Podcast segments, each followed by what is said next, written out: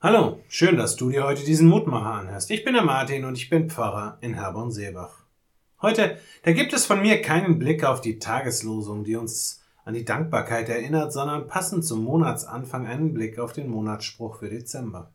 Aus dem Buch des Propheten Jesaja lesen wir da, der Wolf findet Schutz beim Lamm, der Panther liegt beim Böcklein, Kalb und Löwe weiden zusammen, ein kleiner Junge leitet sie. Jesaja 11, Vers 6.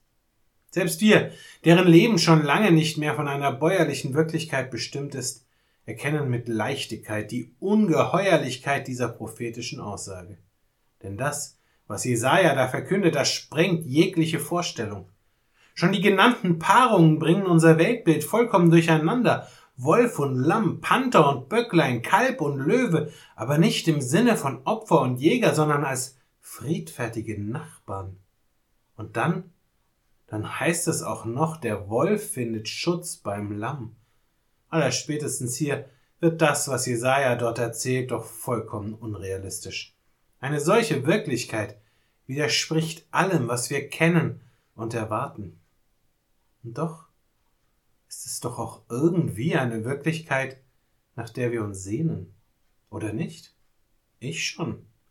Wie schön wäre doch eine Welt, in der die Unterschiede und Gegensätze zwischen Menschen nicht an allen Ecken und Enden zu andauernden Auseinandersetzungen und immerwährenden Streit führen.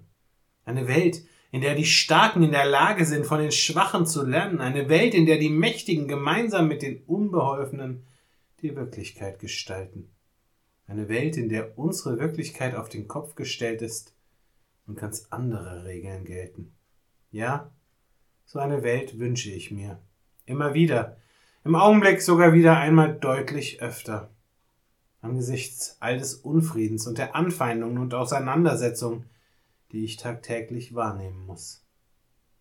Wie schön ist es da, jetzt in der Adventszeit wieder daran erinnert zu werden, dass diese Zukunft kommt. Vielleicht nicht heute oder morgen und vermutlich auch nicht am 25. Dezember. Aber sie kommt. Ja, Sie hat schon angefangen zu leuchten. In dir und in mir. Ich lade dich ein, mit mir zu beten. Mitten in der Dunkelheit dieser Welt wende ich mich dir zu, Gott. Lass mich dein Licht wahrnehmen. Wecke neue Hoffnung in mir. Mache mich zu deinem Boten. Amen. Auch morgen gibt es an dieser Stelle wieder einen neuen Mutmacher. Für heute wünsche ich dir nun einen guten und gesegneten Tag. Bleib gesund, aber vor allem bleib behütet.